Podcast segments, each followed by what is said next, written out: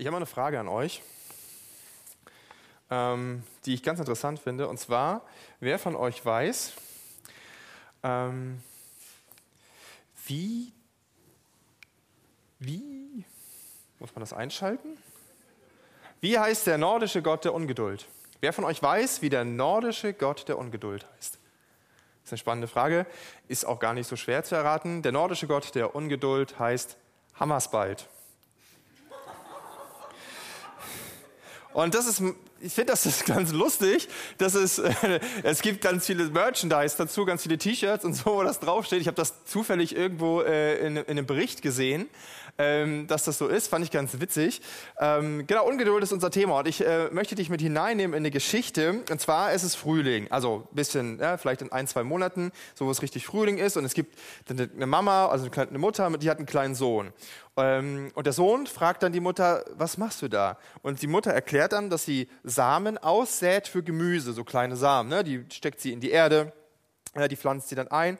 Und der kleine Junge findet das natürlich mega spannend und begleitet seine Mutter dabei und die steckt eins um andere Samenkorn in die Erde.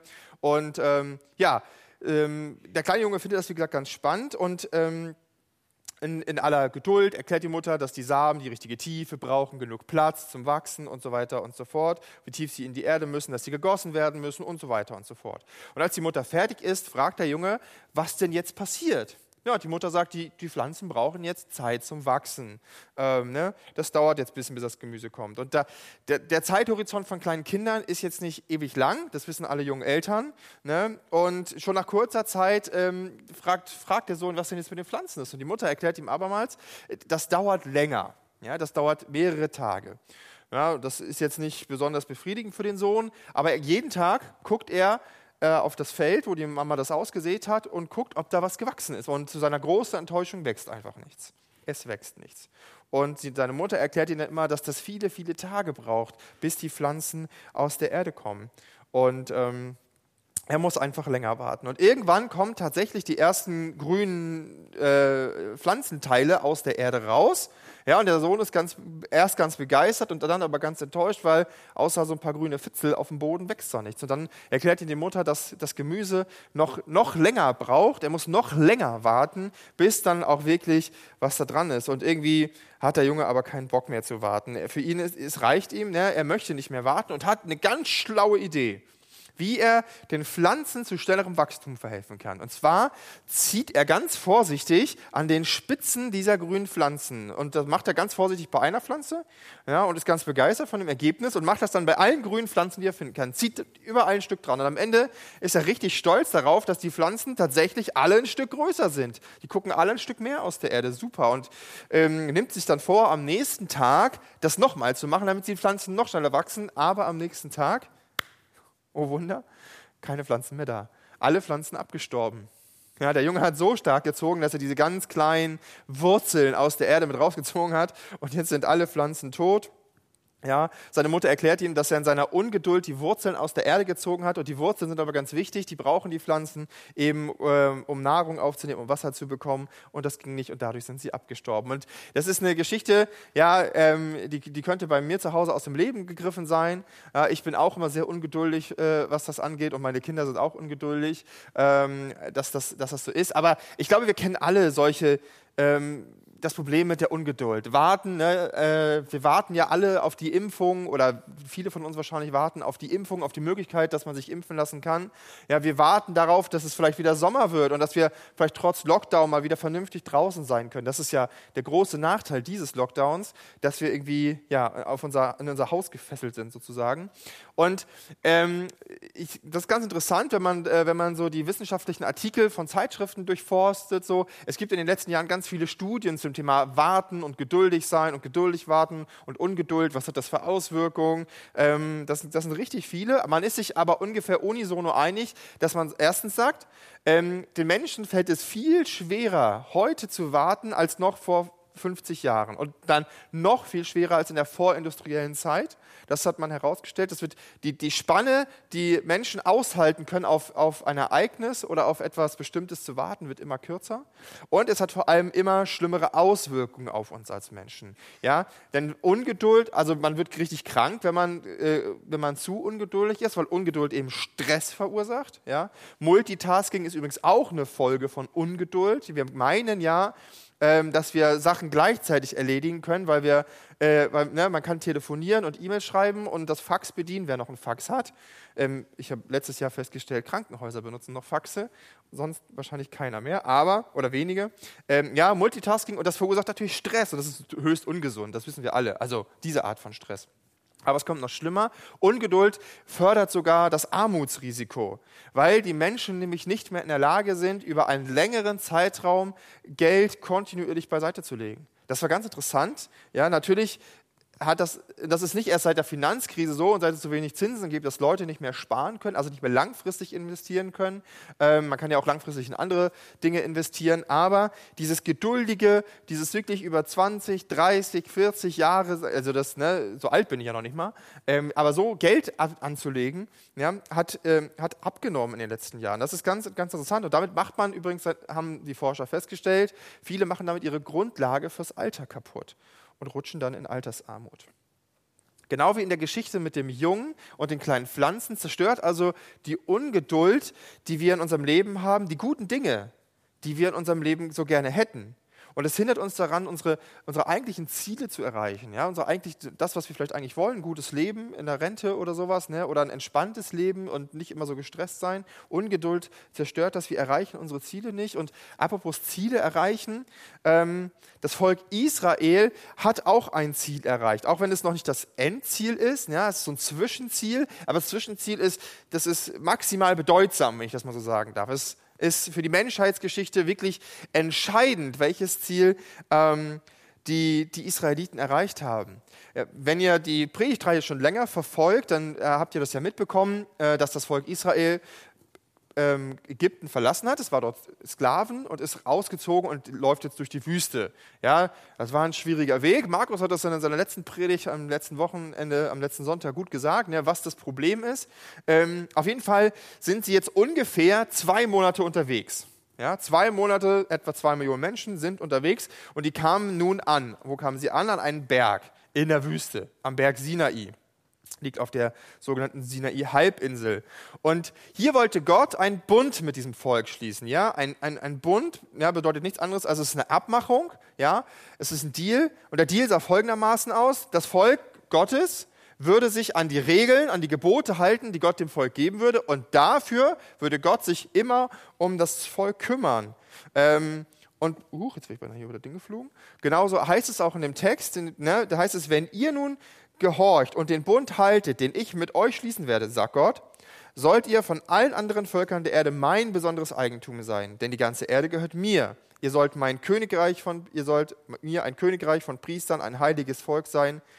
Richtet den Israeliten diese Worte aus, sagt Gott zu Mose und er sagt das dann auch.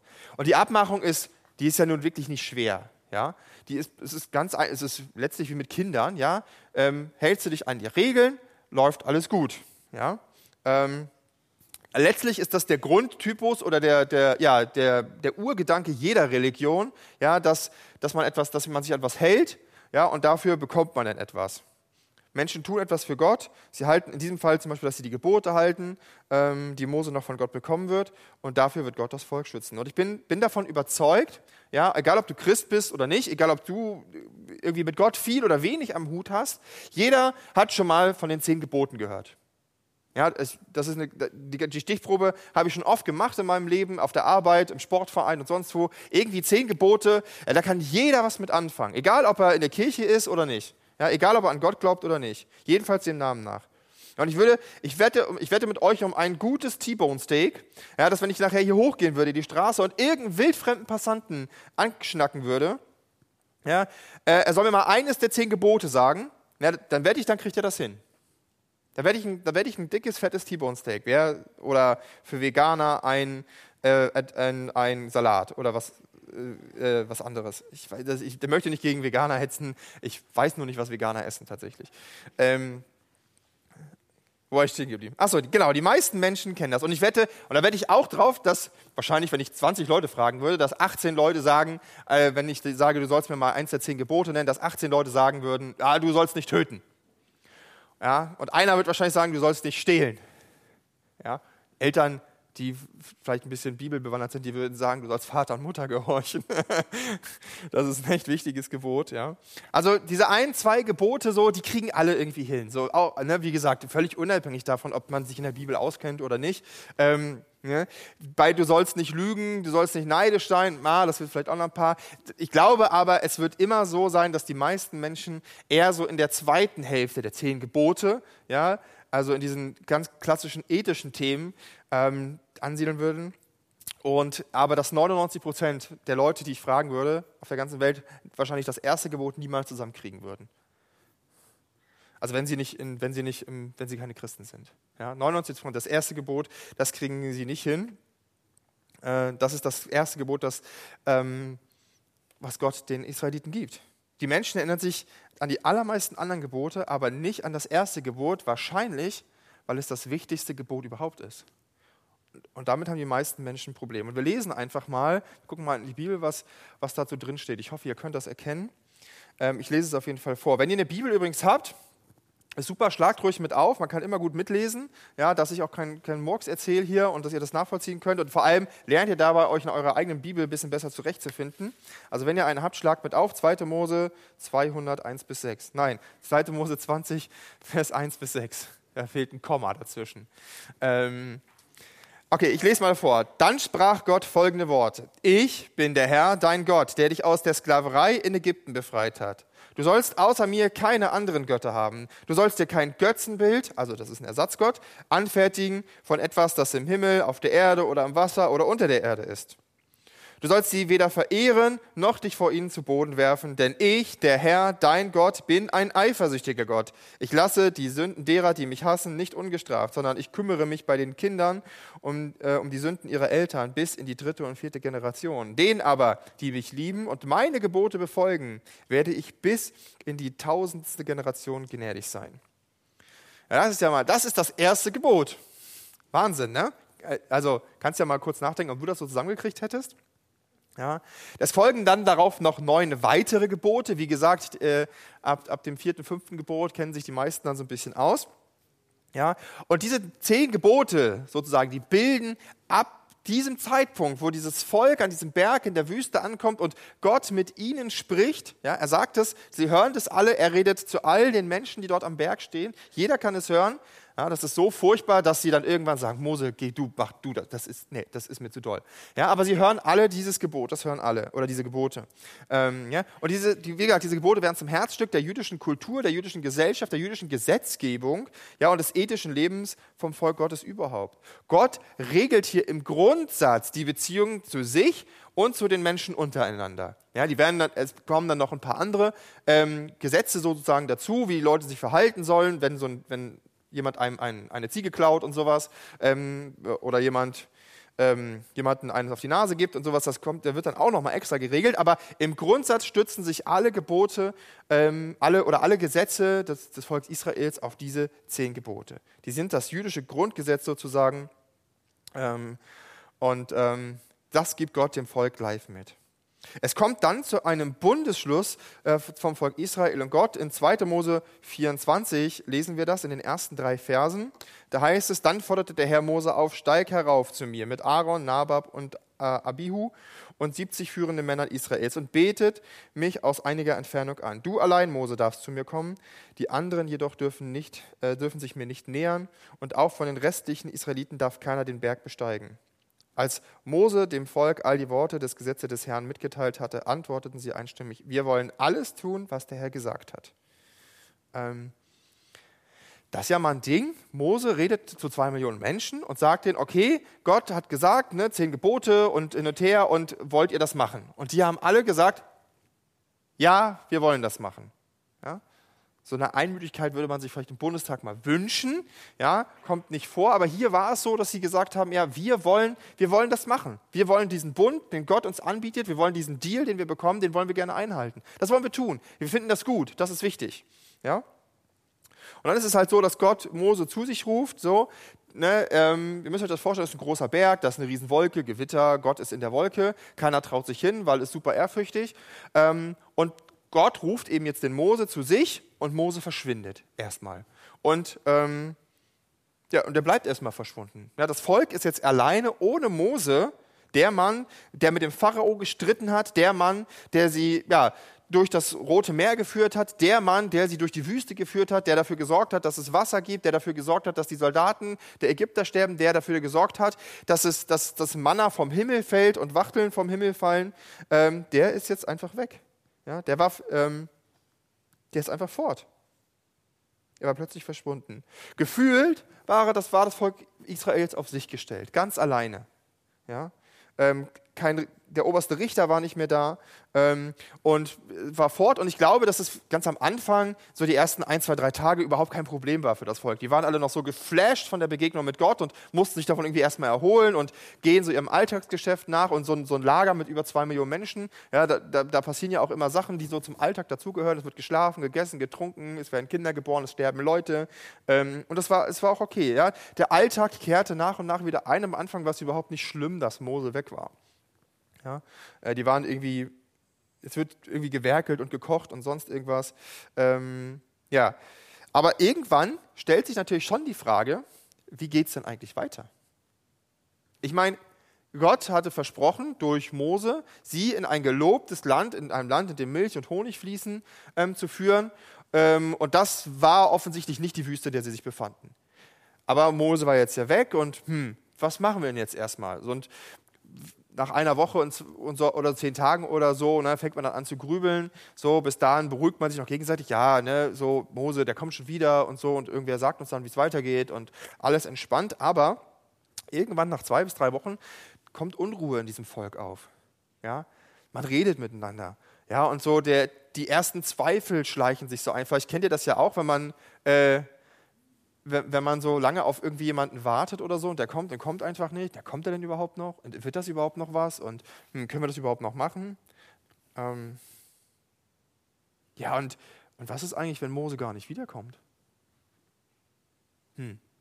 Ich meine, diese, jeder aus dem Volk Israel hat diese ehrfurchtsgebietende Szene am Berg miterlebt die donnernde Stimme, die Blitze, das Gewitter, ne, so stelle ich mir das vor, ja, aus dieser Wolke. Und sie hatten ja solche Angst, dass sie überhaupt gar nicht näher treten wollten und gesagt haben, Mose, mach du das mal für uns. Ja. Was ist, wenn Mose denn jetzt tot ist in der Wolke? Was ist, wenn er gar nicht wiederkommt?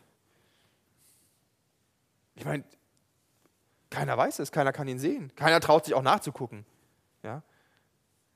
Und es geht ein Raunen wahrscheinlich durch zwei Millionen Menschen. Ja, und dieses Raunen wird immer lauter und steigert sich ähm, ja, dieser Gedanke, was ist, wenn Mose tot ist? Und ich glaube, es kommt zu so einer gewissen Art von Panik unter dem Volk. Vielleicht wahrscheinlich nicht bei allen, ja, aber da Panik, das ist ja ein ganz interessantes Phänomen. Ja, das fängt irgendwo an, bei einem, bei zwei, bei fünf Personen.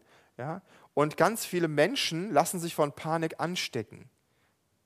Ganz viele Menschen, ja, es ist, müsst ihr, müsst ihr mal, das ist ganz interessant, wenn man dazu mal ein paar Artikel liest oder man das selber mal beobachtet, ja, so eine Panik entsteht meistens lokal an irgendwo einer kleinen Stelle und ganz viele Menschen ringsherum lassen sich einfach davon anstecken, wie so ein Herdentrieb. Das ist so, ne? Das geht rasend schnell. Ja? Die, die, die Leute, so eine unbestimmte Angst ergreift einen. Man weiß gar nicht genau, wovor man Panik hat, aber irgendwie so ist es, man muss, man, man hat das Gefühl, man muss was machen, man muss weg aus der Situation und, und andere laufen an einem vorbei und, und, und Panik und reden und irgendwie ist es alles schwierig. Ja, das Volk ist in gewisser Weise führerlos und führungslos, beziehungsweise keiner kann es sagen, wie es weitergeht. Und schließlich haben sie irgendwann einfach den Kanal voll. Ja? Ähm, irgendwann ähm, ähm, geht es einfach nicht mehr. Sie haben sich voll und ganz auf Mose verlassen. Ja? Das war ihr Führer und der ist jetzt nicht da. Ja? Und das ist umso entscheidender, wenn du die letzte Predigt am letzten Sonntag gehört hast, hat Markus das erklärt, warum das schlimm ist jetzt für das Volk. Ja? Denn, denn, denn zu wem ist das Volk denn gegangen, wenn es Probleme hatte, die letzten zwei Monate? Ja? Immer, bei wem haben sie sich denn beschwert, wenn was nicht lief? Bei Gott? Nee. Ja, ganz am Anfang vielleicht einmal. Aber ansonsten sind sie immer zum Mose gegangen, wenn es kein Wasser gab, wenn es gefährlich geworden ist, wenn sie Hunger hatten und wenn sie nicht wussten, wo es lang geht. Sind sie immer zum Mose gegangen und haben sich bei Mose beschwert. Und dann ging es immer irgendwie weiter, aber jetzt ist Mose weg. Bei wem sollen sie sich beschweren? Zu wem sollen sie gehen? Ja? Dieser Mose ist eben verschwunden und er ist schon einen Monat weg. Über einen Monat. Und das Rauen in dem Volk entwickelt sich zu echter Panik. Gott scheint auch nicht mehr zu reagieren, wie auch. Ja? Keiner kann mit Gott reden, außer Mose. Es, herrscht, es passiert einfach nichts mehr. Es herrscht einen Monat Stillstand am Volk, vom Volk Gottes am Berg Sinai. Und das Volk ist verunsichert, es hat Angst, dass Gott Mose doch getötet hat und sie jetzt doch hier bleiben müssen in der Wüste, weil keiner weiß, wo dieses gelobte Land ist, wo es hingehen soll. Ne? Sie müssen vielleicht alle sterben. Gott reagiert so gar nicht. Und was machen wir jetzt? Was, was machen wir jetzt? Und ich glaube, dass es, nicht, dass es nicht nur symptomatisch für das Volk Israel ist, sondern symptomatisch für jeden Menschen auf der Welt, dass er irgendwann in seinem Leben mal an den Punkt kommt und sich fragt, was mache ich hier eigentlich? Und wie soll es eigentlich weitergehen? Manchmal passiert das nach Schicksalsschlägen, manchmal fällt einem das aber einfach so aus, wenn man, wenn, wenn man in seinem Hamsterrad des Alltags feststeckt und irgendwann das anfängt zu quietschen, ja, wenn irgendwas unrund läuft. Ja, irgendwann kommt der Punkt bei jedem Mal im Leben, ja, sei es beruflich, in der Familie oder sonst wo, dass man sich fragt, wie soll es eigentlich weitergehen? Ja? Und bei jedem Christen, der an Gott glaubt, kommt auch mal der Punkt, wo er sich so denkt, warum redet Gott nicht mit mir? Ich bin davon überzeugt, dass jeder das kennt, der an Gott glaubt, dass es irgendwann mal in seinem Leben einen Punkt gibt, wo er das Gefühl hat, dass, dass, dass es irgendwie weitergehen müsste, dass Gott irgendwie reagieren müsste, ja, und weil man selber das nicht kann und man verlässt sich voll auf Gott, aber es passiert gar nichts. Es flutscht einfach nicht. Man steckt in einer schwierigen Situation fest und kommt nicht vorwärts.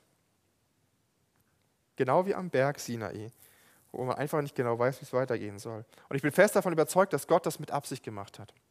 Ja, ich bin fest davon überzeugt, dass Gott mit Absicht das Volk dorthin geführt hat, in diese Situation, in diese Unsicherheit, wo irgendwie nicht klar ist, wie es weitergeht und wo sie auch niemanden haben, an den sie sich wenden können. Und die eigentliche Frage ist ja, an wen wenden sie sich jetzt? Was machen sie jetzt? Das ist wie so ein kleiner Test. Und das ist gleichzeitig eine Frage an uns, wo wir sagen müssen, ja, an wen wenden wir uns denn eigentlich, wenn in unserem Leben Dinge zum Stillstand kommen? Wenn wir irgendwie in eine Sackgasse laufen? Wenn, wenn, irgendwie, wenn wir die Kontrolle verlieren über die Dinge, die uns wichtig sind? Wenn das, was wir uns wünschen, wenn unsere Ziele sich einfach nicht erfüllen, nicht erfüllen lassen, aber wir gar, kein, gar keine Alternative haben, an wen wenden wir uns dann? Welche Entscheidung die richtige ist? An wen wendet sich das Volk, Israel. Das lesen wir in Kapitel 32. Da machen wir jetzt also einen kleinen Sprung in der Bibel nach vorne. Lesen äh, 2. Mose 32, Vers 1. Ja, als Mose lange Zeit nicht vom Berg heruntergekommen, herunterkam, gingen die Leute gemeinsam zu Aaron. Aaron, für die es nicht wissen, war der Bruder äh, von Mose. Und er hatte mit ihm so das Volk geführt und war beim Pharao und so. Naja, auf jeden Fall äh, gingen sie zu dem. Ja? Und jetzt könnte man ja denken, jetzt soll Mose den Job von, äh, Aaron den Job von Mose übernehmen, aber weit gefehlt. Die Leute sagen zu ihm, auf, mach uns einen Gott, der uns führt, forderten sie ihn auf. Wir wissen nicht, was diese Mose zugestoßen ist, der uns aus Ägypten hierher gebracht hat. Das Volk wendet sich an Aaron, ja, und normal wäre, ne, Aaron ist der Bruder, er war beim Pharao mit, er hat die Wunder mitgemacht, so, er war immer mit dabei und normalerweise würde man sagen, okay, wenn Mose nicht mehr da ist, Aaron, führ du uns doch durch die Wüste ins gelobte Land. Irgendwie logisch, ne? Der Vizepräsident oder der, der Vizeführer oder wie auch immer man das nennen würde, der übernimmt den Job. Dafür gibt es sowas ja. Aber weit gefehlt, ja. Ähm, Mose kann sie nicht mehr führen, Aaron wollen, trauen sie das nicht zu, irgendwie, dass er das Volk führt. Ähm, der ist irgendwie kein Führer offensichtlich und das wissen die Israeliten auch. Ja, sie trauen ihm diese Führung auf jeden Fall nicht zu, sondern sie sagen, mach uns einen Gott, der uns führt. In der Elberfelder Übersetzung, äh, wer eine hat, in der Elberfelder Bibelübersetzung steht sogar, mach uns Götter, in der Plural, in der Mehrzahl. Ja, also mehrere Götter, weil einer offensichtlich nicht reicht, ähm, soll er eben mehrere machen. Ja? Ähm, sondern sie sagen, mach uns Götter, damit er uns da wegführt. Der, äh, ja, der, der, uns führt. Aaron, äh, das ist ein, eigentlich ist es eine völlig absurde Situation, auch für Aaron. Ja? Ich denke so, äh, Aaron ist nicht gut genug für das Volk zu führen, aber einen Gott zu bauen, der das Volk dann führt, dafür ist er wieder gut genug. Ja, das ist irgendwie völlig strange, der Gedanke, ähm, äh, ja, dass, dass, dass das eben so sein soll. Aber sie sagen eben, Aaron, komm, mach uns jetzt einen Gott, ja, einen, den wir anfassen können, ja, so eine Statue irgendwie, ähm, damit wir was Sichtbares haben, woran wir uns festhalten können, damit wir unser Ziel auch wirklich noch erreichen. Das Ziel heißt nämlich ähm, das gelobte Land. Und dann lesen wir weiter in den nächsten vier Versen, wie, wie dieser Vorgang vonstatten geht. Da entgegnete Aaron, oi, das war klein, ähm, Da entgegnete Aaron, nehmt euren Frauen, Söhnen und Töchtern ihre goldenen Ohrringe ab und bringt sie mir. Alle Israeliten kamen Aarons Aufforderung nach und brachten ihre goldenen Ohrringe zu ihm. Aaron nahm das Gold von ihnen, schmolz es ein und verwendete es dazu, um ein Götzenbild in Form eines Kalbes anzufertigen. Da riefen die Leute, das ist dein Gott Israel, der dich aus Ägypten geführt hat. Klar, logisch. Ja. Ähm, als Aaron das sah, errichtete er ein Altar vor dem Kalb und verkündete, morgen feiern wir hier ein Fest für den Herrn. Am nächsten Morgen standen die Israeliten früh auf, um Brandopfer und Friedensopfer darzubringen. Danach setzten sie sich, um zu essen und zu trinken und feierten ein rauschendes und ausschweifendes Fest. Ähm, ich glaube, in einer Übersetzung habe ich gelesen, dass da stand, sie hatten Freude an Lustbarkeit. Ich finde Lustbarkeit ein witziges Wort, ähm, aber es drückt genau aus, was, äh, was da eigentlich steht. Ganz allgemein bezeichnen wir das, was hier passiert ist, als Götzendienst. Ja? Das, was das Volk macht, ist ganz klassischer Götzendienst. Wenn wir uns das erste Gebot nochmal genau anschauen, habe ich das nochmal da drauf? Nee. Wenn wir uns das erste Gebot nochmal genau anschauen würden, ne? ich bin der Herr, dein Gott, der dich aus Ägypten herausgeführt hat, du sollst keine anderen Götter neben mir haben, du sollst dir kein Götzenbild machen. Ja? Wenn wir uns das nochmal genau anschauen, dann fällt uns in der Formulierung etwas auf. Ich bin der Herr, dein Gott, du sollst keine anderen Götter neben mir haben. Ja, bei Götzendienst geht es also darum, dass wir Gott, ja, den lebendigen Gott, nehmen und ersetzen durch andere Götter, durch Götzen, Ersatzgötter sozusagen. Ja? Ähm, und uns anfangen, davon niederzuwerfen. Das heißt, ja, ähm, dass wir dass es mehr lieben, ähm, ihm, ja, dass wir, dass wir es immer, dass wir uns anfangen davon niederzuwerfen, bedeutet es mehr zu lieben, ihm mehr zu dienen und mehr Sinn von ihm zu beziehen, von diesem Götzen, als von dem wahren Gott selbst. So ein Götzenbild muss, ja, das ist, das ist der, der Gedanke, der dahinter steckt bei dem Niederwerfen, dass wir sagen, ey, wir, wir bekommen, wir, der lebendige Gott, der bringt uns nichts, also machen wir uns einen Götzen, schmeißen uns davon nieder, weil wir glauben, ähm, dass der uns eher helfen wird, dass es mehr Sinn macht, ihm zu dienen, als Gott. Ja? Ähm, so ein Götze muss auch nicht, muss auch nicht äh, äh, physisch sein. Es muss keine Statue sein. Es muss kein goldenes Kalb sein. Ja? Ähm, so, so, eine Statue kann man auch in seinem Herzen aufstellen. Ich habe euch mal einen Vers mitgebracht aus Hesekiel 14. Ähm, ja? Da, da, redet Gott zu den Propheten und da sagt der Menschenkind, diese Männer, ja, das sind die Ältesten von Israel, um die es da geht, ja, diese Männer haben ihr Herz an die Götzen gehängt. Sie freuen sich an Dingen, die sie zur Sünde verführen. Ja, warum sollte ich mich von ihnen befragen lassen? Wie gesagt, Gott spricht hier zu Hesekiel, der Prophet. Er spricht über die Ältesten von Israel. Ja, die, das passiert übrigens viele hundert Jahre, nachdem unsere Szene mit Mose stattgefunden hat. Ja, und ähm, Gott sagt auch nicht in dem Vers, dass die Ältesten von Israel jetzt irgendwelche Statuen anbeten. Ja, das, das steht da gar nicht. Ja, das hätten, und da bin ich, gehe ich auch jede Wette ein, dass die Ältesten von Israel gesagt haben, was, Götzen in meinem Haus? Würdest du keinen Götzen finden? Keine Buddha-Statue, keine Holzstatue, gar nichts. Ja, aber es geht auch gar nicht darum, dass etwas physisch irgendwo rumsteht. Auch heute nicht. Auch bei Mose nicht. Überhaupt in der ganzen Bibel nicht, sondern es geht darum, was in deinem Herz passiert. Ja? Götzendienst fängt im Herzen an, dass man sein Herz an Dinge, an, an Dinge oder Sachen hängt, die nicht Gott sind. Ja? Götzendienst bedeutet, dass ich von etwas, das nicht Gott ist, Geborgenheit, Sicherheit, den Sinn meines Lebens, die Befriedigung überhaupt und die Schönheit erwarte, die eigentlich nur Gott geben kann. Es bedeutet, dass ich etwas Gutes, zu meinem Höchsten mache, aber nicht dem Höchsten selbst. Luther sagt mal, hat mal gesagt, du kannst keines der zehn Gebote brechen oder übertreten, wenn du, ohne automatisch das erste Gebot zu übertreten. Timothy Keller schreibt zu diesem Zitat von Luther mal in seinem, in, in seinem Buch dazu über Berufung. Ähm, da, da sagt er, da sagt er Folgendes dazu, man kann mit einigem Recht behaupten, dass alles Böse, das wir tun, jede Grausamkeit, jedes unehrliche Wort, jedes gebrochene Versprechen und jede egoistische Tat aus der Tiefe, äh, aus der Tiefe in unserer Seele verwurzelten Überzeugung kommt, dass es für das Glück und den Sinn in unserem Leben etwas Wichtigeres gibt als die Liebe zu Gott. Ähm, Groß- und Kleinschreibung ist nicht so mein Thema, stelle ich gerade fest. ähm, das kommt davon, wenn man das einfach nur kopiert. Stört euch bitte nicht an der Rechtschreibung, ja, sondern das Zitat ist wichtig. Ja. Das alles, was wir tun, alles, jede Sünde, jede Gesetzesübertretung ja, ähm, liegt darin begründet, dass wir glauben, etwa einen besseren Weg gefunden zu haben als Gott, unsere Ziele zu erreichen.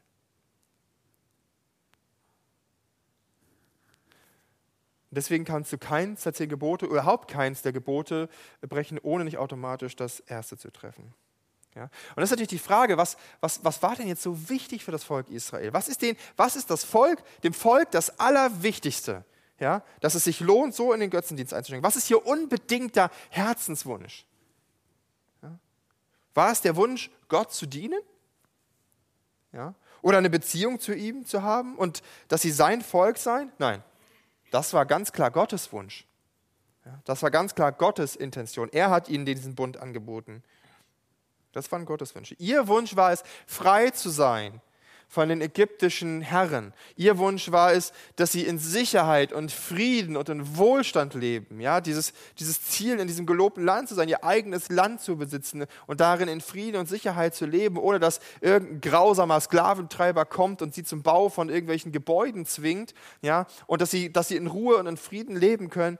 Das war ihr Wunsch. Das, wollte, das, das, wollten sie haben und das, hatte, das wollte Gott ihnen auch gerne schenken. Ja, ist ja nicht, Gott hat es ihnen ja versprochen. Er wollte ihnen damit etwas Gutes tun. Aber für, für das Volk war dieses Gute wichtiger als Gott selbst. Es war ihnen das Wichtigste geworden. Und es ist auch wirklich nichts Schlechtes dabei zu sein, sich Freiheit zu wünschen, sich Wohlstand zu wünschen, sich Sicherheit zu wünschen. Ähm, ganz im Gegenteil, Gott möchte das den Menschen schenken. Auch uns heute und besonders dem Volk, das 400 Jahre lang in Ägypten gelebt hat und 400 Jahre lang geknechtet wurde, unterdrückt wurde. Es ist nicht falsch daran, sich sowas zu wünschen. Aber es ist falsch, dass wir uns von diesen guten Dingen das erhoffen, was Gott uns eigentlich geben möchte. Und Götzendienst ist auch in unserer Gesellschaft und in unserer Kultur ja in unserem Alltag gang und gäbe. Ja? Das ist auch normal, das muss auch so sein. Warum? Weil es keine Zwischenräume gibt. Es gibt keine Grauzonen beim Götzendienst. Ein bisschen Gott und ein bisschen Götze geht nicht. Ja, Gott sagt in seinem ersten Gebot, entweder du dienst mir oder du dienst einem anderen Götzen. Es gibt keine, keinen dritten Weg. Es gibt nicht, ich diene nichts. Das gibt es nicht. Das funktioniert nicht. Wann immer, wann immer wir ein Ziel, einen Wunsch, einen Traum haben, den wir verfolgen, ähm, dann, dann, dienen wir diesem Ziel. Dann machen wir, dann machen wir alles möglich, um das zu erreichen. Ja? Und wenn das nicht Gott ist, dann ist es immer ein Ersatzgott, immer ein Ersatzgötze. Und das betrifft jeden Menschen, egal ob er Christ ist oder nicht, betrifft das Thema. Die Auswirkungen sind freilich ein bisschen unterschiedlich, aber es gibt keinen, der niemandem nichts dient. Entweder Gott oder etwas anderes. Die Götzen in unserer Kultur sind auch keine goldenen Kälber mehr oder, oder keine Statuen aus Holz oder sonst was. Ja, selbst die, die Buddha-Statuen, die man manchmal so in Geschäften oder Vorgärten sieht, äh, wenn man keine Gartenzwerge hat, selbst die sind damit nicht gemeint. Nein, Götz, die Götzen, die zum Beispiel unsere, vor allem die westliche, auch die deutsche Kultur und Gesellschaft beherrschen, das sind ganz andere. Ja, die, heißen, die heißen hier nicht mehr, äh, die heißen hier nicht mehr, äh, keine Ahnung, äh, Baal oder Zeus oder Aphrodite oder weiß ich was. Nein, die heißen, äh, die heißen zum Beispiel Arbeit. Die heißen Erfolg und Wohlstand. Die heißen Kinder und Familie oder Sex und Liebe, Individualismus, Ansehen und Ehre. Und selbst innerhalb der Gemeinden Gottes findet Götzendienst statt. Ja? Wenn uns bestimmte Lehren wichtiger werden zur Errettung als die eigentliche Gnade Gottes zum Beispiel. Oder wenn mein Ansehen in der Gemeinde mir auf einmal wichtiger wird als Gott selbst. Wenn ich Dinge nur noch tue, weil mich Leute dann beklatschen oder weil Leute das gut finden, was ich mache. Ja, oder wenn meine eigene Moral, die, die so toll ist, wenn ich die auf alle ausbreiten will und, und, und glaube, ja, Gott mag mich mehr als andere, weil ich so ein netter Mensch bin oder weil ich so ein guter Christ bin. Und wir, wir brauchen uns da, das passiert ganz normal, das ist ganz natürlich, weil wir Menschen sind und unser Herz, wie gesagt, von Grund auf böse ist. Ja. Dieser Moralismus, ja, der, der findet überall statt. Aber es ist ganz klar, wenn wir anfangen, ja, wenn wir anfangen, uns nach etwas zu sehen, was nicht Gott ist, dann steht auf jeden Fall irgendwo gleich um die Ecke der nächste Götze, der nur bereitwillig den ersten Platz in unserem Leben einfüllen möchte, der, ähm, ja, der gerne das, das ausfüllen kann, was eigentlich nur Gott vollumfänglich ausfüllen kann. Und Ungeduld wirkt im Übrigen wie ein Katalysator oder wie ein Beschleuniger ähm, für Götzen. Das gute Leben, das wir haben wollen, das Gott uns schenken möchte, darauf wollen wir nicht warten. Das wollen wir jetzt und sofort. Und die Götzen sind richtig gut da drin, uns die Abkürzung zu zeigen und zu sagen, ja, das kannst du sofort haben. Ja? Das ist hier das ist ein Prime-Angebot, kannst du sofort kriegen. Musst du nicht lange warten. Ja? Und das sehen wir auch an, an unserem Beispiel von dem Volk Israel. Die hatten keinen Bock zu warten. Die wollten nicht mehr in der Wüste sein. Die beschweren sich ja ohnehin schon die ganze Zeit darüber, dass es nicht so läuft, wie sie sich das vorstellen. Ja, das wird auch noch eine ganze Zeit lang so laufen. Ja, dass, dass die sich immer wieder beschweren und sagen, wir wollen vernünftiges Essen, wir wollen jetzt, wir wollen hier, wir wollen da und irgendwie, ne, und Durst und nicht und hast du nicht gesehen und Angst. Es wird die beschweren sich nur am Beschweren. Sie wollen gerne eine Abkürzung. Sie wollen nicht auf Mose warten, sie wollen nicht auf Gott warten, sie wollen, dass Aaron ihnen jetzt diesen Gott macht oder diese Götter macht, damit es jetzt weitergeht. Ja. Die Pausen waren nicht eingeplant. Ungeduld beschleunigt den Zugriff der zerstörerischen Macht der Götzen auf uns. Ja. Götzen versprechen uns die, uns die Erfüllung unserer Wünsche schneller als Gott. Endlich das zu erreichen, was wir uns sehnlichst wünschen, einfach mal machen. Ja, kennt ihr das? Das ist so ein Handwerkerslogan, den ich, auf, den ich mir selber manchmal sage, so einfach mal machen. Einfach mal eine Wand einreißen, so zack. Oh, und dann liegt die Wand ein Jahr darum und ist nicht wieder aufgebaut. Ja, oder das einfach mal machen. Ja. Aber das führt eben nicht dazu, dass man ans Ziel kommt. Zum Beispiel, ich möchte euch ein Beispiel geben, was Ungeduld, wie fatal sich das auswirken kann. Ja. Und zwar kennst du vielleicht die Geschichte von Abraham. Ja, Abraham war ein, der hat noch lange vor Mose gelebt. Ähm, und der, der war ein alter Mann, ja, also schon in den 80ern. Aber Gott hatte ihm versprochen, dass er ein Kind bekommen würde. Er hatte keine Kinder. Damals war das schlimm, wenn du keine Kinder hattest. Ja, also du wurdest quasi gesellschaftlich ausgegrenzt. Das war der gesellschaftliche Supergau, wenn du so alt warst und keine Kinder hattest. Vor allem, wenn du keinen männlichen Nachkommen hattest. Aber Gott hatte ihm die Zusage gegeben, er würde noch einen Sohn bekommen. Ja, wie gesagt, aber mit Mitte 80 sportlich, noch ein Kind zu kriegen. Und seine Frau war ja auch genauso alt. Ja, und ähm, naja, es war jedenfalls nicht einfach für die beiden daran zu glauben. Und dann lesen wir, ähm, lesen wir, doch Sarai, das ist die Frau Abrahams, bekam keine Kinder, trotz der Zusage Gottes. Sarai hatte jedoch eine ägyptische Sklavin namens Hagar. Da sagte Sarai zu Abraham, der Herr hat mir keine Kinder geschenkt. Schlaf du mit meiner Sklavin. Vielleicht kann ich durch sie Kinder haben. Und Abraham war einverstanden. Verrückt, ne? Also, wenn es heute liest. Sarah gab, ihre, äh, gab ihrem Mann ihre ägyptische Sklavin Hagar als Nebenfrau. Sie lebten damals schon zehn Jahre lang im Kanaan. Das heißt, ähm, vor über zehn Jahren ist also Abraham aus seinem eigentlichen Heimatland aufgebrochen, weil Gott gesagt hat, geh dahin, ich will dir dieses Land schenken und ich schenke dir auch noch einen Sohn. Das heißt, er wartet schon zehn Jahre lang. Also Ungeduld kann man, ist jetzt natürlich eine schwierige Geschichte bei ihm, aber sie wollten nicht länger warten. Abraham schlief mit Hagar und sie wurde schwanger. Als Hagar bemerkte, dass sie schwanger war, verachtete sie ihre Herrin Sarai. Ne, da merken wir, wie stark das in dieser Kultur verhaftet ist. Ich bin auf einmal schwanger und die andere nicht und deswegen bin ich besser. Ähm, da machte Sarah Abraham einen Vorwurf. Das ist alles deine Schuld. Jetzt, wo meine Sklavin schwanger ist, werde ich von ihr verachtet. Dabei habe ich sie dir doch zur Frau gegeben. Der Herr soll Richter zwischen dir und mir sein. Ja, ähm, ich lese jetzt die Geschichte nicht weiter, weil es kommt richtig knüppeldick noch auf jeden Fall. Ähm, Abraham sagt dann, wieso ist meine Schuld, ist deine Sklavin, mach du mit ihr, was du willst. Und dann mobbt Sarai ihre Sklavin so lange, bis die abhaut. Ja, und dann ähm, haut sie ab, ja, stirbt fast, Gott schickt sie dann aber wieder zurück. Irgendwann bekommen sie dann das Kind, ähm, bekommt sie dann das Kind und das wächst dann auch auf. Dann erfüllt sich aber die Zusage Gottes, dass Abraham und Sarah dann doch noch ein Kind bekommen. Ja, und ähm, ja, das Ende vom Lied ist, das geht nicht gut aus, die sind sich immer, die sind sich nicht grün und ähm, auf jeden Fall schmeißt Abraham Sarah, äh schmeißt Abraham Hagar und Ismael, den, den Sohn, von, den er mit Hagar hatte, dann raus in die Wüste, schickt sie fort. Ja, irgendwann geht ihnen das Wasser aus, sie sind kurz vorm Sterben. Ähm, wow, es ist also, ja, das ist Hammer, was da abgeht. Ja? Und man fragt sich beim Lesen echt, wie viel Leid eigentlich entsteht, weil zwei Menschen nicht geduldig warten konnten. Ja? Wie viel menschliches Leid verursacht wird, ähm, einfach dadurch, dass sie nicht länger warten wollten, weil die Ungeduld zu groß war. Ja? Und weil, weil die Ungeduld zu groß war und weil dieser Götze in diesem Fall ist, sind, ist das Kind, ja, die, wo hier dieser Götze symbolisiert, ja, weil es eben wichtiger war, als auf Gott zu warten.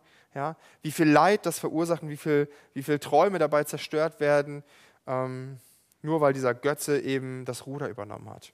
Und Götzendienst läuft immer nach dem gleichen Prinzip ab. Ja? Ähm, das finden wir immer wieder in der Bibel. Ich habe das mal das Prinzip des Götzendienstes genannt. Ähm, der erste Punkt beim Götzendienst ist, wir machen uns unsere Götzen selbst. Ja? Ähm, wie, denn, denn wir entscheiden ja, wem wir das Ruder übergeben und wo wir hinlaufen und was wir gerne hätten und was unsere Ziele sind. Das macht ja niemand anders für uns. Das entscheiden ja wir. Wir machen uns unsere Götzen selbst. Ähm, ja? Wenn sich unser Herz von Gott entfernt, ja, oder, oder wir noch gar, kein, gar nicht mit Gott leben, so, dann folgen wir trotzdem Zielen und Wünschen, ganz bewusst oder unbewusst. Wir suchen uns Dinge, die die Lehre, die den, ja, die, die, den Gott hinterlässt, diese, äh, diesen Platz, der dann leer ist, den, den suchen wir zu füllen. Das Volk Israel hat sich entschieden, dass sie nicht auf Gott warten sollten, sondern dass sie sich einen neuen Gott machen sollten, wollten, damit es endlich weitergeht, ja, der sie ans Ziel bringt. Bei, bei dir ist das vielleicht der Job, den du so gerne haben möchtest. Ja, vielleicht bist du lange arbeitslos und denkst so, boah, ich brauche jetzt mal irgendwie einen vernünftigen Job und fängst an, alles dafür zu tun. Ja? Vielleicht ist es auch Geld, was du so gerne haben möchtest, weil du, weil du vielleicht in einer armen Familie aufgewachsen bist und nie wieder in, diese, in dieses Gefühl der Abhängigkeit vom Staat oder in diese Ohnmacht zurückfallen möchtest, sich Dinge nicht leisten zu können. Vielleicht sind es bei dir auch die Kinder, die du gerne haben möchtest und sie einfach nicht bekommst, weil Gott dir keine schenkt. Ja? Die Familie oder deine Gesundheit dass du sagst, ich tue alles dafür, dass ich nicht wieder ins Krankenhaus muss. Ähm, wir machen uns unsere Götzen selbst. Dinge, die uns wichtiger werden als Gott. Der zweite, zweite Prinzip vom Götzendienst ist, Götzendienst kostet was. Ja? Nichts ist umsonst, außer die Gnade Gottes. Und so fordern auch die Götzen immer einen Preis. Ja? Ähm, wenn wir noch mal kurz die Szene zurückspulen, wo das Volk Israel Aaron auffordert, mach uns doch einen Gott. Ich glaube, dass Aaron erstmal entsetzt war. Ich glaube, dass er das, er, ich glaube nicht, dass Aaron dumm ist und gesagt hat, ja gut, dann mache ich halt was, sondern ich glaube, dass Aaron wirklich das gecheckt hat, eigentlich, dass es nicht okay ist, sich Götzen zu machen. Aber er ist ein schwacher Führer und hat sich nicht getraut, dem Volk direkt zu widersprechen, also denkt er sich einen Plan aus. Er hat einen Trick. Ja? Er ist ein Politiker und sagt so, ich mache euch einen Götzen, aber erst, wenn ihr mir das ganze Gold von euren Söhnen und Töchtern und Frauen gebt. Ja? Dazu muss man ja bedenken, das Volk Israel war in Ägypten Sklaven. Also Gold hatten sie jetzt nicht massenweise zusammen. Ja, das meiste, was sie an, an, an Reichtümern und Besitztümern hatten, hatten ja die Ägypter hinterhergeschmissen, damit sie endlich abhauen. Ja? Und Aaron hat sich gedacht, naja, wenn sie merken, was das kostet, ja, dann werden sie bestimmt das nicht mehr von mir fordern. Aber Aaron hat sich völlig geschnitten. Ja? Die haben das nur allzu bereitwillig hergegeben. Ja, ihren wertvollen Schmuck haben, haben sie einfach abgegeben. Ähm, das, was sie, was sie vielleicht wirklich, wovon sie nicht so viel hatten, haben sie ihm trotzdem gegeben. Und Götzen kosten immer was. Götzendienst kostet immer was. Ja? Der, ne, um bei dem Beispiel zu bleiben, wenn, wenn, du den Job unbedingt haben willst, ja, dann musst du vielleicht im Bewerbungsgespräch die ein oder andere ja, Unwahrheit sagen einfach ja, oder die Kurve kriegen. Du musst dich vielleicht besser darstellen, als du bist. Vielleicht übersiehst du auch großzügig die Firmenpolitik deiner neuen Firma, ja, wo du denkst, so, Hauptsache der Job. Ja? Oder das Geld, was du erarbeiten willst, du brauchst so viel Geld, also musst du viel arbeiten. Das kostet dich was, nämlich Zeit. Das kostet dich vielleicht sogar deine Familie, weil du keine Zeit mehr für sie hast, weil du nur gestresst bist. Ja, und selbst die Kinder, die du dir vielleicht wünschst, ja, ähm, kostet dich äh, und du sie nicht kriegst, aber diesem Ziel so eifrig nachjagst, ja, kostet dich vielleicht deine Lebensfreude. Weil wenn du andere Familien siehst, andere Kinder siehst, dann, dann hast, kannst du dich nicht mehr mit, mitfreuen mit den Kindern, mit den anderen Familien, sondern du hast nur noch so einen Mock in deinem Herzen und denkst, warum die und ich nicht. Götzendienst kostet immer was. Das kostet immer was. Nichts ist umsonst, außer die Gnade Gottes. Das dritte Prinzip, Götzen verlangen Verehrung. Auch das ist ein Grundprinzip. Ja, dass Gott möchte ja auch verehrt werden. Allein mit Gold hergeben war es also nicht getan. Es kam zu dem, nachdem Aaron ja die Statue gebaut hat, noch dieser Gottesdienst dazu, in dem sie, ja, an dem sie alle teilnehmen mussten, wo sie, Opfer, wo sie mehrere Opfer darbringen mussten. Ähm, ja, und, und mit allem drum und dran. Ja, so ein richtiger Gottesdienst. Und das ist bei Götzen ist es ganz genauso. Götzen wollen Macht in unserem Leben. Sie wollen Macht über uns. Sie wollen Anbetung und sie nehmen alles von uns, was sie kriegen können. Wirklich alles. Sie fordern unsere volle Loyalität, unseren Fokus. Ja. Und das, das ist ganz lustig. Manchmal, vielleicht kennt ihr das, wenn ihr bei YouTube ein Video guckt, gibt es manchmal so Werbung vorneweg von irgendwelchen äh, knapp 19-Jährigen, die mega erfolgreich sind und äh, die, dieses Buch hat ihnen geholfen. Vielleicht habt ihr das schon mal gesehen. Ne? Äh, gibt, die, die machen Werbung für irgendwelche ähm, Bücher, die angeblich, wo man Investments tätigen kann, damit man mega reich wird und so. Und das ist ganz lustig. Ich, ne, ich bin da mal raufgegangen auf die Homepage von denen.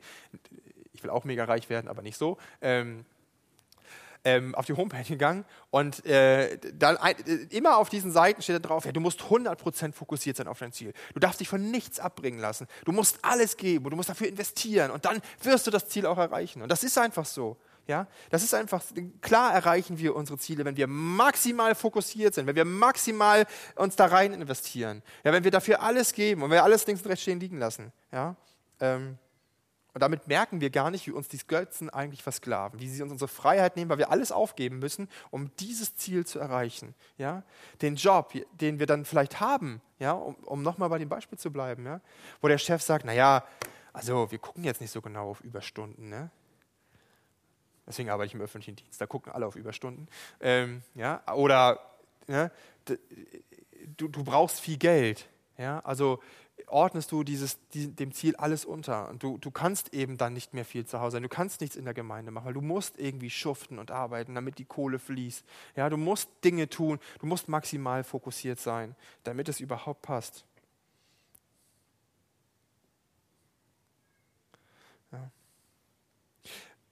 Das ist halt das, äh, Götzen verlangen halt die volle Verehrung von uns. Der vierte Punkt, der bei Götzendienst ganz interessant ist, wir genießen unsere Götzen. Ja? Ähm, das Volk Israel hat den, den Gottesdienst gefeiert mit diesem goldenen Kalb und danach haben sie ein rauschendes Fest gefeiert. Ja, andere Übersetzungen sagen, da, na, da ging es ganz viel um sexuelle Ausschweifung, Lustbarkeit, Pipapo und hast du nicht gesehen. Also ein richtiges krasses Fest, was sie gefeiert haben. Ähm, ähm, eine Sexorgie vielleicht sogar. Und gerade am Anfang vom Götzendienst fühlt sich das wirklich gut an, weil unsere Götzen uns wirklich zumindest teilweise zum Erreichen unserer Ziele verhelfen. Ja, dann wir kriegen dann diesen coolen Job, wir kriegen dann diesen Dienstwagen, wir haben dann viel Geld, mit dem wir coole Sachen machen können. Und auf einmal, keine Ahnung, wenn Kinder unsere Götzen sind, weil die so wichtig sind für uns, ähm, dann, dann ist das auch toll, wenn wir das Lachen der kleinen Kinder sehen. Und das gibt so ein Glücksgefühl und es gibt so ein, so ein wohliges Gefühl, so ein Ziel. Wow, das, das, das fühlt sich auch echt gut an am Anfang fühlt sich das richtig gut an. Wir genießen das auch. Der Götze verschafft uns Dinge, verschafft uns Mittel, mit denen wir Sachen machen können, von die wir vorher nicht gedacht haben. Ähm, das genießen wir. Ja? Aber dann kommt oft das böse Erwachen. Unsere Götzen betrügen uns. Immer. Immer. Unsere Götzen betrügen uns. Götzen versprechen uns die Erfüllung unserer Träume und Wünsche, dass wir unsere Ziele mit ihnen eher erreichen als mit Gott als wenn wir auf Gott warten würden. Ja? Und das ist ja oft noch nicht mal gelogen. Ganz oft verschaffen uns unsere Götzen unsere Ziele. Ja? Ich habe eine, hab eine Autobiografie von Andrew Carnegie gelesen. Das ist einer der größten Stahlmagnaten ähm, gewesen im 19. Jahrhundert in den, in den USA. Ja? Und der sagt schon mit Anfang 30, weil er schon so reich war, das kann doch nicht alles gewesen sein. Ich muss mir irgendwas anders einfallen lassen. Ansonsten frisst mich mein Reichtum auf. Ja. Er und sein Konkurrent Rockefeller, den kennen vielleicht auch die meisten, der ist mit Öl reich geworden, die haben am Ende ihres Lebens wirklich hunderte Millionen Dollar verschenkt. Ja, in Stiftungen, an christliche Organisationen, also ganz viele an christliche Organisationen, die Baptisten zum Beispiel. Ja, ich habe neulich gelesen, Rockefeller hat sogar das Geld für das Baptistenseminar in Hamburg gestiftet, war mir gar nicht so bewusst. Ja, ähm, sie haben das Geld rausgehauen, noch und nöcher. Ähm, mit dem, mit dem Gedanken dahinter, dass sie sagen, so viel Geld, ja, das kann man gar keinem hinterlassen. Das macht die Leute kaputt. Und das war auch so, ihre Familien sind wirklich kaputt gegangen, teilweise dabei. Und natürlich haben, hat der Götze Geld, der hat ihnen geholfen. Aber am Ende hat er sie betrogen. Denn keiner sagt uns und kein Götze wird jemals sagen, das Ziel, was du verfolgst, ist falsch und ist schlecht für dich. Ganz ehrlich, wie viele Menschen kennen wir, die nach, die nach Reichtum streben und die, wenn sie reich geworden sind, alle sagen, das Geld hat mich, das hat meine Familie kaputt gemacht, ich wünschte, ich hätte es nicht. Jeder von uns kennt solche Berichte. Ja? Ähm, und, und diese negativen Konsequenzen, die erlebt auch das Volk in Israel. Ne? Wir lesen mal weiter, was dann passiert. Ja? Oh, nee, falsch zurück. Irgendwie habe ich den Text nicht kopiert. Ähm, Mose nimmt das Kalb, ja, das sie gemacht hatten, verbrannte es im Feuer und zerstampfte die Asche, Asche zu Staub. Den Staub streute er ins Wasser und gab es den Leuten zu trinken. Äh, Vers 26. Deshalb stellte Mose sich an den Eingang des Lagers und rief, alle, die auf der Seite des Herrn stehen, sollen zu mir äh, herüberkommen. Und da kamen alle Leviten zu ihm. Ja, also ganz schön viele. Und Mose sagte zu ihnen, so spricht der Herr, der Gott Israels, schnallt euch eure Schwerter um, geht dann durch das ganze Lager der Israeliten von einem Tor zum anderen und tötet eure Brüder, eure Freunde und Nachbarn. Die Leviten gehorchen und jeden Tag starben etwa 3000 Mann. Ja, ähm, der Götzendienst führt dazu, dass hier 3000 Leute sterben. Ja, das ist der pure Betrug. Und sie sind ja noch keinen Meter weitergekommen. Sie sind ja noch immer nicht am Ziel angekommen. Wie viel Not und Leid wird einzig daraus geboren, dass wir ungeduldig sind und uns auf Götzendienst einlassen. Ja, Götzen werden uns immer betrügen. Ja, vielleicht bekommst du sogar den Job, den du haben möchtest. Vielleicht bekommst du das Geld. Vielleicht bekommst du die Kinder. Vielleicht bekommst du ähm, deine Gesundheit, was auch immer dir am wichtigsten ist was du dir gewünscht hast. Aber es bleibt so viel auf der Strecke. Es, bleibt so, es, geht, es geht so viel kaputt dabei. Ähm, und wenn nicht hier, dann in der nächsten Welt. Ne, wir, wir, merken das, dass die Leute immer wieder sagen, seit ich Geld habe, habe ich keine richtigen Freunde mehr. Alle sehen mich nur noch als Bankautomaten. Du hast keine Freunde mehr. Die Kinder, die vielleicht so viel Freude bereiten sollten, die werden erdrückt von der Last deiner Liebe, deiner Zuwendung. Ja, du wirst vielleicht zu einer Helikoptermama oder einem Helikopterpapa und ähm, die wenden sich von dir ab. Und das sind nicht nur fiktive Beispiele. Einige kenne ich davon aus meiner eigenen Geschichte. Einige kann man ganz gut nachlesen. Ähm, ganz interessant ist, ähm, ähm, und dass unsere Götzen auch uns nicht immer ans Ziel bringen, sondern uns auch auf halber Strecke manchmal im Stich lassen. Ich habe im Ärzteblatt einen Artikel gelesen über den Anstieg der Sterblichkeit in Wirtschaftskrisen. Ganz interessant, da hat man untersucht, wie hoch steigt die Sterblichkeit, also erstens war die Frage, steigt die Sterblichkeit wirklich in Zeiten von Wirtschaftskrisen? Antwort, ja. Wenigstens, mindestens immer um 3% zum Durchschnitt. Ja? Ähm, und dann haben sie gefragt, ja, warum ist das so? Und dabei lässt sich herausfinden, dass die meiste Steigerung dadurch verursacht wird, dass sich entweder Leute umbringen, also Suizid begehen, oder an Folgen von Alkohol und anderen Drogen sterben. Ganz interessant, oder? Unsere Götzen betrügen uns. Ja, die Wirtschaftskrise 2008, 2009, da hat man nachgewiesen, dass alleine Großbritannien 3000 Menschen sich mehr das Leben genommen haben. Sie sind, ja, die Götzen betrügen uns. Das Geld, was die Leute irgendwo angelegt haben, ist zwar weg, sie, sie konnten das nicht ertragen und haben sich umgebracht. Oder sie haben sich in den nächsten Ersatzgott gestürzt, nämlich auf Alkohol, der ihnen verspricht, komm, das mit dem Geld, ne, das regeln wir. Das, ich mache dir ein gutes Feeling. Du kannst deine Sorgen bei mir loswerden. Ja? Was übermäßiger Alkoholkonsum ähm, auslöst. Das wissen wir alle. Und trotzdem sterben die Menschen daran. Frei nach dem Motto, wenn der Götze Geld nichts mehr taugt, wende ich mich dem Götzen Alkohol zu, der mir dann die Erlösung verspricht. Geduld führt zum Guten von Gott, Ungeduld ins Ungewisse. Ja? Das, ist, das ist das, wenn ihr euch nichts merkt, merkt euch diesen Satz. Geduld führt zum Guten von Gott, Ungeduld ins Ungewisse. Ja? Gottes, Gottes Plan sieht oft anders aus mit uns. Er weiß nämlich, welche Ziele wirklich gut sind, welche Wünsche wirklich gut für uns sind. Ja, ich vergleiche das so gerne mit meinen Kindern. Meine Kinder, wenn die sich was wünschen, ja, äh, die wünschen sich so viel, davon sind aber 80 Prozent besteht aus Zucker. Ja? Ja, mein Sohn wollte neulich eine Spielzeugkettensäge haben. Das hatte ich auch so. Da dachte ich erst, oh krass, mein Sohn. Dann dachte ich so, nein, keine Kettensäge für einen Sechsjährigen, äh, Siebenjährigen. Gibt's da nicht.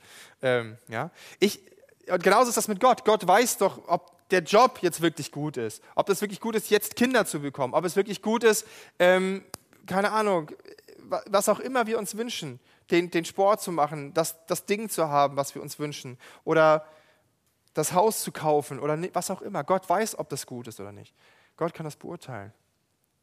Und das, aber das noch viel Wichtigere ist, dass Gott in seinem Wort, in der Bibel immer zugesagt hat, hey, ich habe dich lieb und ich will, dass es dir gut geht. Ja? Gott möchte uns Menschen beschenken. Aber es ist nicht, aber er hat auch seine eigene Zeit dafür. Er hat, es erfordert Geduld, genauso wie meine Kinder Geduld haben müssen, dass ich ihnen nicht alles jetzt und sofort geben kann, weil auch nicht alles jetzt und sofort gut ist, müssen wir auch Geduld haben. Und dann es ist keine Frage, ob man sich Erfolg wünschen darf. Es ist auch keine Frage, ob man sich Kinder wünschen darf, ob man sich Geld, ein Haus oder Wohlstand oder Frieden oder Gesundheit. Das ist keine Frage. Das darf man sich alles wünschen. Das darf man auch alles zu Gott bringen. Es ist auch nicht falsch, danach zu streben. Natürlich darf man das. Gott möchte nicht, dass wir leiden und dass es uns schlecht geht. Gerade das ist ja der Grund, ähm, wenn er in 1. Petrus schreibt, alle eure Sorgen werft auf, äh, wenn Petrus, äh, im 1. Petrusbrief schreibt Petrus, alle eure Sorgen werft auf Gott, denn er sorgt für euch. Das bedeutet nicht, dass wir alles zu Gott bringen und, und uns das eins zu eins schenken wird. Ne? Das, das bedeutet das nicht. Gott ist kein Automat. Ja? Aber Gott, Gott weiß, was uns wichtig ist. Gott möchte uns beschenken. Ähm, und der liebende Vater weiß genau, ob das gut ist oder nicht. Und wer Kinder hat, wie gesagt, der weiß, wie es funktioniert. Gott meint es gut mit dir und er möchte dich wachsen lassen. Aber dazu braucht es manchmal Geduld.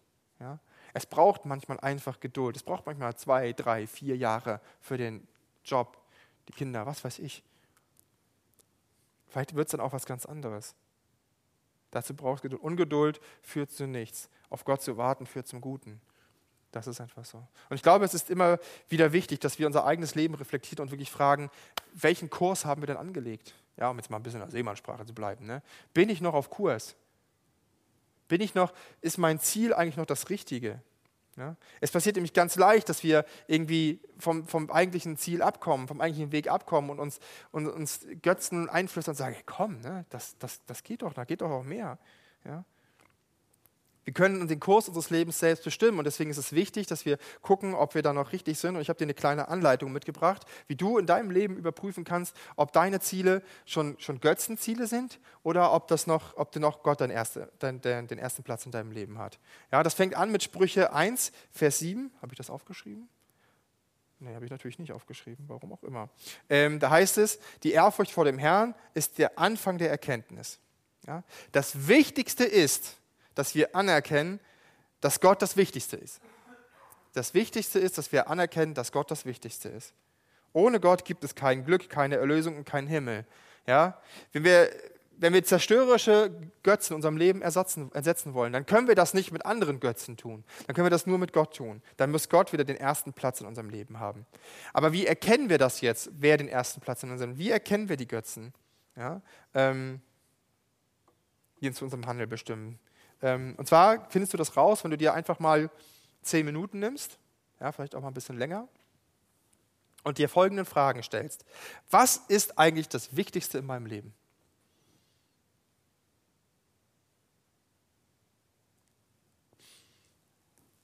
Was macht mich wirklich glücklich? Und was brauche ich noch, um wirklich glücklich zu sein?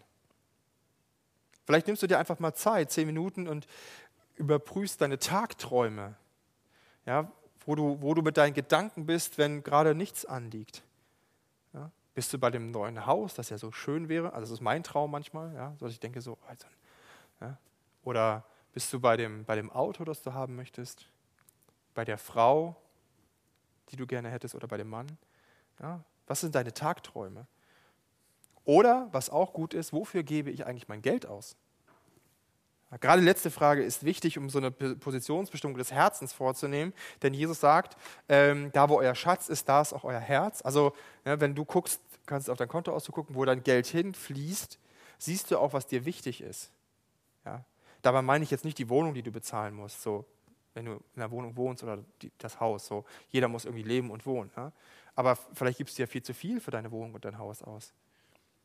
Vielleicht brauchst du auch nicht immer die neueste Spielekonsole oder die beste Reise irgendwo hin. Ja? Das sind alles Dinge, da können wir feststellen, was uns wirklich wichtig ist und was wirklich an unserem, in unserem Leben am, ähm, an, an erster Stelle steht. Und vor allem kannst du gucken, wenn du es aufschreibst, ist es noch besser, kannst du vor allem mit der Bibel nachgucken, ähm, ob diese Ziele und Wünsche, die du da hast, ob die mit den Prinzipien Gottes vereinbar sind ähm, oder nicht. Und wenn sie davon abweichen, dann hast du deine Götzen entlarvt. Und wenn du deine Götzen entlarvt hast, dann kannst du sie auch bekämpfen. Mose hat das Kalb zerstört. Ja? Der hat es einfach kaputt gekloppt. Aber wie zerstören wir die Götzen unseres Herzens? Und ich glaube, das beginnt damit, dass wir, dass wir das Gott bekennen. Dass wir ehrlich vor Gott werden und, und sagen, okay Gott, mein Ziel ist es schon irgendwie, dass ich einen anerkannten Beruf habe und da viel Geld drin verdiene. Und dass, dass dir das wichtig ist. Wir, wir, und dass wir Gott um Hilfe bitten, dass das nicht unser Leben bestimmt, sondern dass er unser Leben bestimmt. Und das ist, das ist finde ich, der wichtigste Schritt überhaupt, weil ganz ehrlich, wir werden die Götzen unseres Herzens nicht alleine besiegen. Das schaffen wir nicht. Wir brauchen dazu die Kraft Gottes. Ja. Und wir können Gott immer sagen, was unsere Wünsche und Träume sind. Ja? Also es geht ja nicht nur darum zu erkennen, wer ist mein Götze und wie werde ich ihn los? Ja, natürlich müssen wir Gott das hinlegen und er hilft uns dabei, wieder den ersten Platz in unserem Herzen zu erobern. Aber es hilft auch schon ganz viel vorbeugen, dass wenn wir sagen, äh, dass wir einfach wirklich Gott ehrlich sind und sagen, hey Gott, das wünsche ich mir noch. Ne? Oder ähm, wie gesagt, das kann alles in unserem Leben sein. Die Gesundheit, das Geld, das Auto, Kinder, selbst Gemeinde, dass sich Gemeinde verändert und, und, und anders wird und irgendwie, dass man berühmt oder anerkannt wird, dass man dass man den Respekt bekommt, den man, der einem irgendwie gefühlt zusteht. Das alles kann man Gott bringen. Ja? Das alles ist ganz wichtig. Und dann ist es wichtig, dass wir das, das nehmen und beiseite tun und Gott ganz ehrlich darum bitten, dass er wieder den ersten Platz in unserem Leben hat. Jesus sagt mal, trachtet zuerst nach dem Reich Gottes und nach seiner Gerechtigkeit und so wird euch das alles zufallen. Ja? Und das ist gar nicht so einfach. Ja? Das ist gar nicht so leicht, wirklich danach zu trachten oder danach zu streben, dass Gott den ersten Platz hat. Und deswegen brauchen wir ja die Hilfe Gottes. Frag Gott danach, was sein Wille in all deinen Angelegenheiten ist, die du dir wünschst. Ist das wirklich so, dass du, dass du die Arbeitsstelle annimmst, dass du dieses Studium annimmst, dass du diese Ausbildung annimmst? Ist das wirklich so, dass diese Frau, dieser, dieser Mann der Richtige für dich ist? Ist das wirklich so? Ja, schau ruhig in die Bibel und entdeck, entdeck im Bibelstudium Gottes Prinzipien. Dann schließen sich ganz viele aus, denn in der Bibel hat Gott seinen Willen ganz oft schon ganz klar formuliert. Und es, ja, das steht da ganz klar drinne. Zum Beispiel, du, dass es nicht okay ist, äh, eine Karriere als Drogendealer anzufangen. Das kann, man, ja, das kann nicht Gottes Wille sein. Was steht in der Bibel ganz klar drinne? Ja? Da kann man einfach reingucken. Und daran wird sich ganz viel klären. Und der letzte Punkt ist, sprich mit anderen Christen darüber, die du respektierst für ihren Glauben. Ja, es gibt ja viele Christen äh, und manche Christen, die, die, also die, sind, die sind alle sehr unterschiedlich und manchen, da hat man einfach riesen Respekt vor, weil das richtige geistliche Autoritäten sind. Und dann such dir jemanden so und dann sprich mit dem über deine Wünsche, über deine Ziele, über das, was dich belastet und bewegt. Ja? Denn, denn gerade mit anderen Christen, ja, die können dir so gut helfen, ähm, den richtigen Kurs einzuschlagen, dass Gott wieder den ersten Platz in deinem Leben nimmt. Ähm, andere Gläubige sind nämlich oft ein guter Gradmesser zu prüfen, ob das, was du vorhast, was du dir wünschst, wirklich den Wünschen Gottes entspricht. Und ich glaube, wir können uns alle unglaublich viel Not und Leid ersparen. Ich glaube, wir, wir, wenn alle Menschen so handeln würden und die, die, die Geduld aufbrächten, wirklich auf, auf die Verheißung Gottes zu warten, dann könnten wir uns so viel Leid ersparen. Wir können uns so viel Frust ersparen, wenn wir nicht immer auf die Götzen schielen, die uns verlocken und sagen, ja komm, komm, ja, lass uns mal was starten, lass mal machen. Ja wie, und wie viel freier wir eigentlich leben könnten, wenn, wenn wir uns nicht diesen gesellschaftlichen Normen von immer höher, schneller, weiter unterwerfen müssten, sondern wenn wir wüssten, dass wir einen Gott haben, der über all den Dingen steht, der, der uns alles schenken möchte. Und wir müssen uns nicht dafür kaputt ackern, nicht kaputt stressen, nicht noch mehr Multitasking betreiben, sondern können es ganz easy empfangen. Vielleicht ist der Weg mit Gott oft lang und unbekannt, wie für das Volk Israel. Und ich wünsche mir das für, für dich und auch für mich, ja, weil ich muss auch ganz ehrlich zugeben, ich bin auch ein sehr ungeduldiger Mensch und mir fällt das nicht leicht, immer auf alles zu warten. Und ich bin auch ein Machertyp, ja, ähm, dass ich manchmal auch die Dinge selbst in die Hand nehme und kaputt mache dadurch. Dass wir lernen, ein bisschen mehr Ruhe aufzubringen und Gott ein bisschen mehr Zeit zu lassen. damit aus ganz wenig etwas richtig Gutes entsteht. Und ich möchte jetzt noch beten äh, für uns, bevor wir gleich auf die, auf die Band hören, genau dafür, dass Gott uns diese Geduld schenkt. Äh, wer mag, kann aufstehen.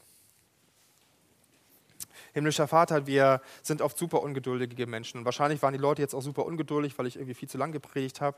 Ähm, tut mir leid für alle, die, die jetzt irgendwie auf Kohlen sitzen. Aber ich, ich merke, Herr, wie, wie wichtig das ist und wie gut das tut, auf dich zu warten und Geschenke von dir zu bekommen anstatt von Götzen. Hilf uns, dass, dass du in unserem Leben den ersten Platz einnimmst, in allen Dingen. Nicht nur hier am Sonntag im Gottesdienst, nicht nur, wenn wir fromm davon reden, im Hauskreis oder sonst irgendwie, sondern ganz bewusst in unseren Jobs, in unseren Familien, äh, bei unseren Freunden, bei all den Dingen, die in unserem Leben uns wichtig sind, Herr, dass wir dich da an erster Stelle stellen. Hilf uns, dass wir wirklich zuerst nach deinem Reich und deiner Gerechtigkeit trachten. Danke, dass du uns helfen möchtest, die Götzen zu zerstören in unserem Leben. Danke, dass du uns helfen möchtest, ähm, ein gutes Leben zu leben, ähm, das du uns in deinem Wort versprochen hast. Amen.